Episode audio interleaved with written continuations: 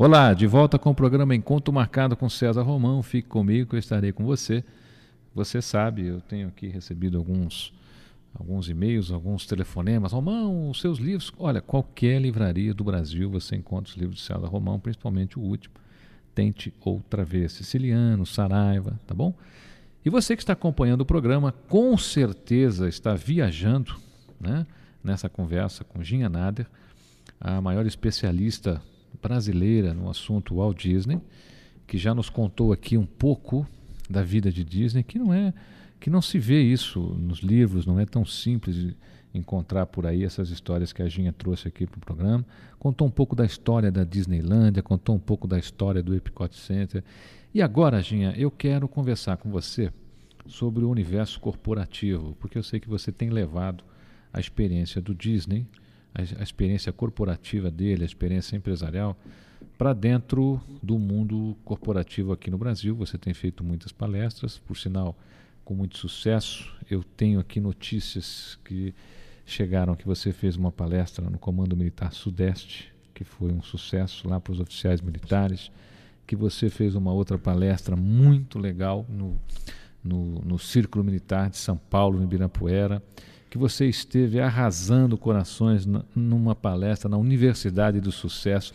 E eu sei que todo lugar que você passou, o pessoal disse que quer você novamente. Ginha, tá difícil é, mostrar ao mundo corporativo brasileiro, aos empresários, que essa visão futurista de Disney pode ser uma coisa aplicável aqui à nossa realidade? Pode. Existe toda uma metodologia para se aplicar. Se aplicar não exatamente como é lá, adaptar aqui. Nós temos que adaptar por dois motivos: um pela moeda e outro pela cultura. Esses dois fatores pesam. Mas dá para a gente pegar todo aquele modelo e adaptar à realidade de cada empresa. E tem dado certo, viu?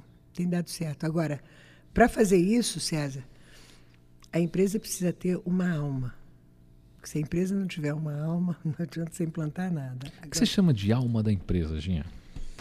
Olha, a alma da empresa é a cabeça dos seus diretores. A alma vem de cima para baixo e o efeito vem de baixo para cima a, a pessoa que a pessoa ou o grupo na direção da empresa precisa querer implantar porque às vezes exigem certas mudanças, mudanças de comportamento.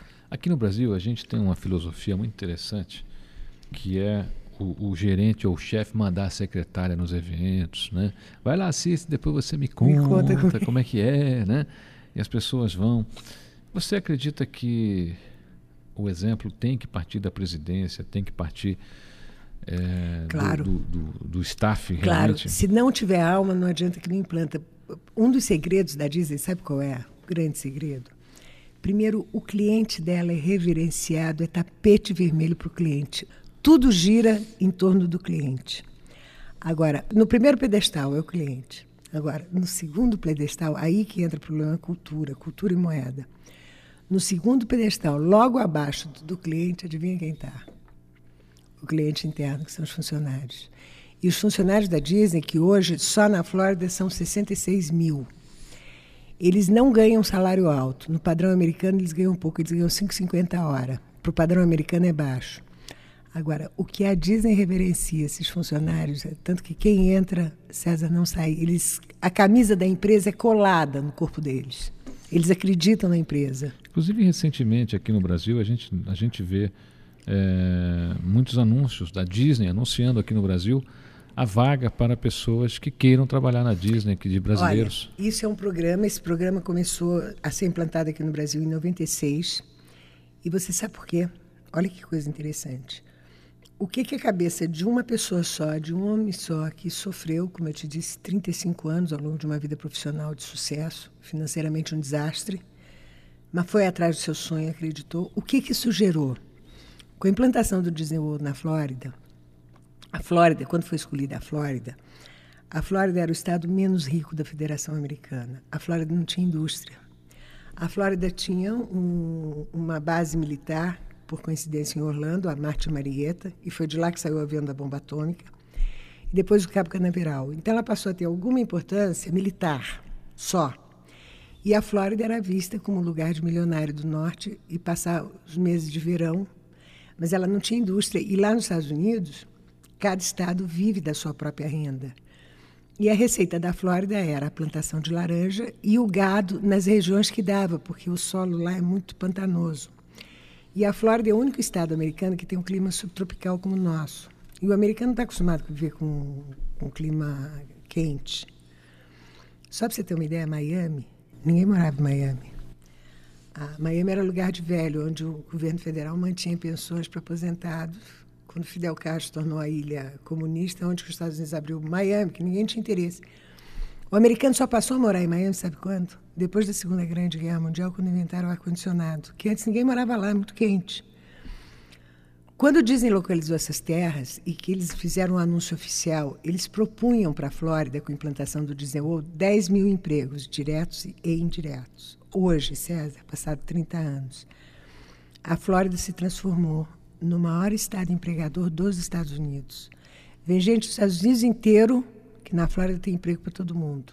E o pior, a mão de obra escassa. Então eles têm programas para trazer mão de obra do mundo inteiro. Inclusive esses aqui do Brasil começaram em 96.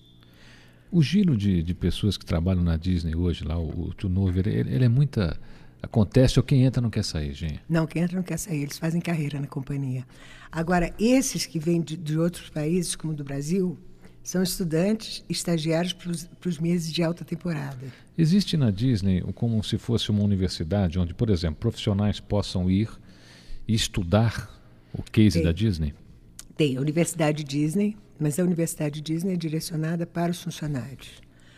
A depois a Disney montou, já com a administração Eisner, o Disney Institute, que tem esses cursos. Eu fiz três cursos lá. O management, mas são caros para burro. E nesses cursos, que foi andou indo muito profissional para lá. Só que a Disney, lembra que a gente falou no começo? Eu dou isso aqui adaptado. Eles vão para lá, eles não conseguem implantar nada aqui, porque a Disney não dá o pulo do gato. Então, o que, que a gente faz? Não estou dizendo que o meu é melhor que o deles, não. Só que o meu é de uma brasileira que conhece a realidade daqui e de lá. Você tem que adaptar. Que o deles não dá para implantar por causa da moeda e da cultura. Então, a gente faz assim: quando a gente faz esses treinamentos nas empresas, César, depois que acaba o treinamento aqui, a gente vai para lá, para Orlando, a gente faz a visita técnica lá, onde nós fazemos os bastidores. E todas as noites a gente senta para fazer a avaliação do dia. Como é que ele percebeu, como é que ele viu, de que maneira dá para ele linkar com a empresa dele, de que maneira os detalhes podem ser aplicados, porque é muito detalhe, a Disney é baseada em detalhe. Agora é muito interessante. Mas a Disney tem os cursos para executivo ir lá fazer, mas é caro para burro. Mas é uma beleza. Ginha, então no lugar de você, meu querido amigo, minha querida amiga, meu querido gerente, meu querido chefe, meu querido diretor aí de empresa, em vez de você ir até os Estados Unidos, eu vou te dar uma dica. Eu acho que já deu você perceber que você pode aprender muita coisa aqui no Brasil, participando dos cursos e das palestras da especialista em Disney, Ginha Nária. Ginha, se as pessoas quiserem conversar com você, escrever para você, eu queria que você dissesse agora o seu contato, seu telefone, seu e-mail, se você tiver um site. Você está falando em rede nacional pela rede Boa Vontade de rádio. E eu gostaria que você dissesse a, a esse público do Brasil inteiro hoje como é que as pessoas podem conversar com você, além dos livros, que, além dos seus livros que estão aí em todas as livrarias do Brasil. Ah, com o maior prazer. Eu tenho. O site está sendo montado ainda, ainda não está em uso, não está aberto. Tem um e-mail. Qual é seu e-mail? Tiaginha, T-I-A, Tiaginha, G-I-N-H-A, tudo junto, minúsculo, arroba matrix.com.br. E o telefone, é, 11, né, São Paulo, 55391205. Vamos repetir, Ginha? Vamos. Tiaginha, arroba matrix.com.br. E o telefone 11 55391205. Ginha, se você tivesse que dar três conselhos para esse Brasil que nos ouve hoje? Para esses ouvintes, homens, mulheres, jovens, quais seriam, de todas as lições que você teve até hoje, quais seriam três lições que você daria para a gente caminhar para o encerramento desse nosso encontro, que com certeza abrir uma porta aí para que você esteja novamente aqui no programa Encontro Marcado com César Roma, porque eu tenho certeza que vai chover pergunta, vai chover e-mail. Vai ser uma loucura isso aqui, o pessoal querendo saber um pouco mais da vida de Disney. Olha, a primeira coisa que eu posso dizer, ao longo da minha caminhada, eu aprendi muito isso. Perdoa, tira a mágoa. Quando a gente consegue tirar. O perdão nada mais é do que tirar a mágoa do coração. E quando a gente consegue tirar a mágoa do coração, nós estamos abertos para receber tudo de bom que está reservado para a gente. Segundo, temos a força, acredite nisso. Nós todos podemos chegar aonde nós quisermos. Eu sou uma prova viva disso. Acredita. A maior mensagem que eu posso dar para as pessoas é acredita, acredita, acredita em Deus, acredita nas pessoas, acredita no... e acredite nesse país. Eu sou a maior entusiasta de Brasil, acho que vivemos na melhor nação do mundo. Que Deus ilumine o nosso novo presidente. Ginha, qual foi, na sua opinião, é, a grande lição que Disney deixou? De todas que você, eu sei que. Foi exatamente essa. Acredita no teu sonho e vai atrás dele. Você está com o programa Encontro Marcado com César Romão. Você conheceu hoje aqui Ginha Nader, uma especialista em assuntos de Walt Disney, uma mulher dedicada a mostrar às pessoas aqui no Brasil um pouco desse gênio, um pouco desse homem que mudou a história e a vida de muitas pessoas através das histórias que ele conta. Um homem que acreditou no seu sonho e não se importou que esse sonho era um rato. Um homem que acreditou no seu sonho, não importando se ele não pudesse se materializar. E se você quiser saber mais sobre Ginha Nader, você pode recorrer aos livros em todas as livrarias do Brasil ou através do fone que ela deixou aqui. Programa Encontro Marcado com César Romão, fique comigo, eu estarei com você. Eu vou partir agora, mas daqui a pouco a gente vai estar junto novamente. Conto com a sua audiência, o seu carinho.